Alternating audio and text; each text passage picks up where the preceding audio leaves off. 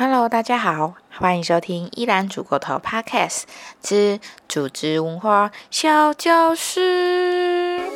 嗯，又到了我们组织文化小教室的时间了。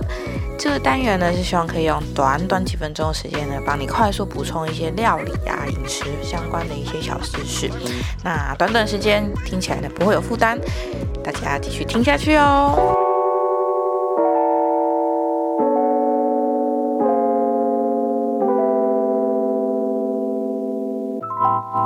好，今天呢，我们想要跟大家介绍的一个小知识呢，是关于猪五花。好，我相信大家应该非常常吃到猪肉。那猪五花呢，其实应该算是在中式料理啊非常常使用的一个呃食材。那因为它脂肪比较多，软嫩。然后呃，可以有很多种不同料理的方式，比方说可以去做成卤肉啊，或者是我们也很常吃到的蒜泥白肉啊等等，就是有非常多不同的组合，让五花肉呢可以变得很好吃。好，那五花肉呢，今天想要跟大家分享的一个小小小的料理知识呢，就是怎么样让五花肉吃起来呢好吃，但是又不油腻。好，因为其实五花肉大家最怕就是它吃起来很肥，油脂多，然后吃起来会呃油油腻腻的感觉。那其实要避免呢，五花肉吃起来很油腻，其实是在烹煮的时候呢，就可以用一些小技巧来去避免它煮起来很油腻。好，那在讲料理的方式之前呢，想要跟大家先讲一下五花肉本身的这个组成。就是其实大家看到五花肉啊，上面会有白白厚厚的一层，这个一层呢，一般人都会以为说哦，它是脂肪，它就是油，就是肥肉，就是会造成我们肥胖的来源。但其实不完全是，因为你看到那个白白的一层，其实是胶原蛋白为主的一个结合组织成分。那其实大部分是来自胶原蛋白。那里面呢，当然也有脂肪部分，只是说它不是全部都是脂肪。好，那这个 part 呢，就是它因为富含了很多的胶原蛋白跟脂肪。那我们为了要让脂肪呢可以从这个胶原蛋白中离开，我们就在料理的时候呢，就需要做一些处理。好，那最常做的处理呢，其实是第一步，我们需要用煎烤的方式，透过加热呢，把它的油脂给逼出来。并且产生梅纳反应，让它产生香味跟气味，这样子呢，你就可以让五花肉呢在本身料理之前呢，就会自带一点点的香气。同时，因为它第一步先把油脂逼出来的这个步骤呢，就可以去除掉一部分的脂肪。好，那在煎烤完之后呢，可以再加啊水下去呢，去做一小时的沸煮。让它做沸煮的用意呢，其实也是让这个脂肪呢，可以透过这个烹煮的过程呢，让脂肪呢分离出来。同时呢，它其实这个过程它会产生胶原蛋白的凝胶化反应，所以呢，就会让这个油脂呢从胶原蛋白里面呢慢慢的分离出来。那如果呢，你把这个煮过的水啊，你就是稍微冷却之后，可能冷却一天好了，你去看它其实会有分。一块就是白白的，一块就是可能偏黄色一点点的一个颜色。那其实上面的白白就是脂肪，然后下面呢稍微比较偏黄的部分呢，其实就是我们的胶原蛋白。那胶原蛋白其实对我们的身体啊，对我们皮肤其实是相对非常营养的，所以这块呢是可以保留的。那你在做这个冷却之后，你只需要去把这个脂肪呢拿掉。那你这个卤汁啊，就可以再加热，跟着这个肉呢进行再次的烹煮。那这样呢，就整体啊，你不管是在卤肉啊，或是去做这个蒜泥白肉等等，就会让这个肉啊变得很入味，很多汁，同时呢又不会有很油很肥的状况哦。好，这个是一个小知识，想跟大家分享。好，那今天既然讲到了猪肉呢，就不免想要跟大家分享。三个猪肉的冷知识，嗯，好，这三个猪肉冷知识呢，第一个想要跟大家分享的是啊，因为其实很多人都会说，哎，你这个人胖的跟猪一样，你到底有没有在运动啊？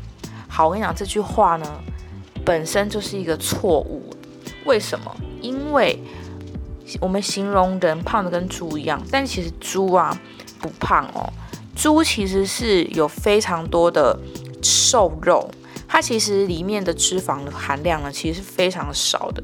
之前呢，英国的一个研究报告就显示，其实猪的平均的体脂肪呢，大概是十五到十八 percent 这中间。但其实你看看人，你问问看你自己，你的体脂肪多少？我相信应该非常少人是低于十八的吧。所以只要你的体脂是高于十八的，你就不要去把你。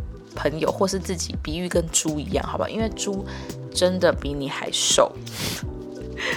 这个是第一个我想要跟大家分享的知识，我觉得这个很实用。因为猪其实它的体脂呢，就是十五到十八，其实就等于模特身材。如果是母猪的话，哎，超瘦的。因为女生的这个体脂肪正常啊，都是那种二三以上，那更别说我呢，唉。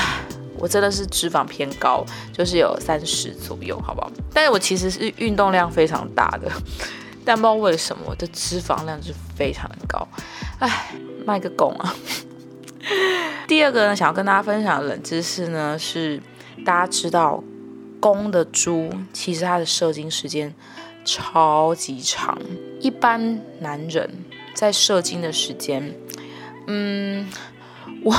我的小数据显示啦，可能真的就是一个几秒钟而已，就是这个过程射精的这个过程。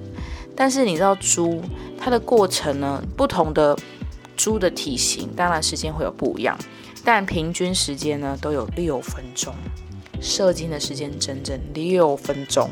更厉害的猪，非常强的猪，它的一个射精时间可以长达三十一分钟。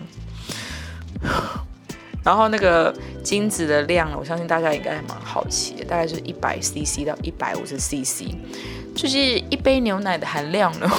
一次的射精，猪不会是堪称是配种界的冠军？呃，没有，这是我自己说的。哎，那真的吓到哎，有个夸张的。它的射精时间超爆长的，但射精是一回事啊，交配可能是一回事。交配的话呢，大概就是比较像正常的时间，就大概是四到五分钟，然后最长可能就是二十分钟。其实跟人，嗯，可能比差不多，再短一点。好，Anyway，跳过。好，这个是第二个猪的冷知识。第三呢，是我觉得应该大家也多少知道，就是猪其实非常的实用。一整头猪呢，就是从它被杀了之后，它整体的用途可以多达一百八十五种。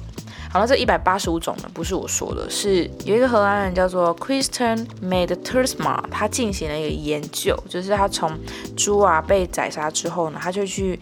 呃，探索它后续呢怎么去被运用的这个过程，他把它给记录下来，然后他就发现啊，就是猪的用途超级多，有多达一百八十五种。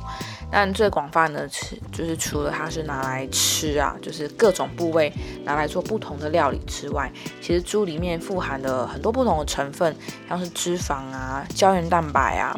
这些成分呢，其实也都被广泛运用在我们各种的，不管是油脂的，嗯，提炼，或者是我们的胶原蛋白啊、胶质上面的提炼。那这些成分呢，其实都可以被运用在，比方说糖果的制造。糖果里面其实是需要一些明胶胶质的。其实像我们常常吃的一些保健品啊，或者是美容品，其实呢也是有部分的成分是源自猪的身体哦。比方说，嗯，我们的洗发精跟护发素。它里面的一个成分呢，就是来自猪骨脂里面提炼出来的这个脂肪酸，那可以就是在洗发精啊、护发素里面加进去，让我们头发在用这些洗发精的时候呢，可以保持头发的亮丽跟油亮。然后像是猪脂肪里面提出来的甘油，也是这个牙膏里面的一个混合成分之一。然后像是这个猪的脂肪酸，可能也都会放在我们的保养品的抗皱霜啊，其实都都是很好可以护肤的一个产品。其他也发现，像是猪胶质啊，也可以用来制造子弹啊，然后甚至是帮助火药可以去进入蛋壳等等。总之就是从食品的工业，然后到这个油脂的提炼、胶质的提炼，然后甚至是到这个呃武器的工业，哎，所有各行各业也没有到各行各业啦，那 就是非常非常多的产品的生产，其实都是有猪帮忙的这个过程哦。所以我们真的要好好的 respect 猪，不要再说什么啊，你胖的跟猪一样，你是跟猪一样是没有用的东西，这真的是对猪很不公平哎。你讲这句话的时候要思考猪的感受好吗？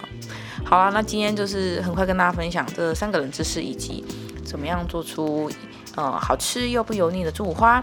那我们下次呢，也可以再跟大家分享，就是猪的不同的部位有不同的料理方式。那我们组织文化就下次再见喽，拜拜。